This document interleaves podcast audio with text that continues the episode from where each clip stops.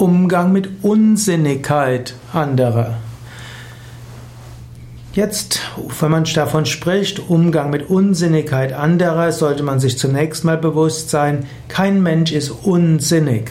Jeder Mensch hat einen tiefen Sinn.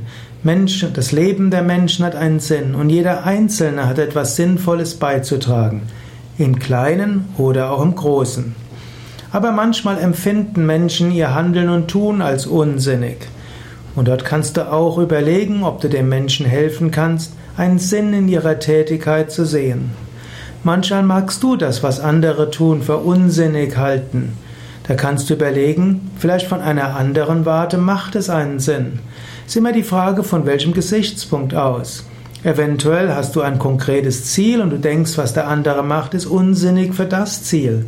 Aber vielleicht wenn man das Handeln des anderen von einer anderen Warte aus macht, macht es mehr Sinn.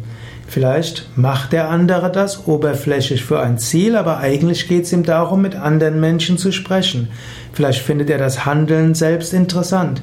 Vielleicht lernt er im Tun. Manchmal, das, was oberflächlich unsinnig erscheint, macht auf einer anderen Seite ein tiefer Sinn.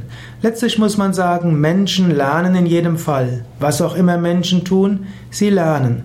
Und deshalb kann man nie sagen, dass das, was jemand macht, wirklich unsinnig ist.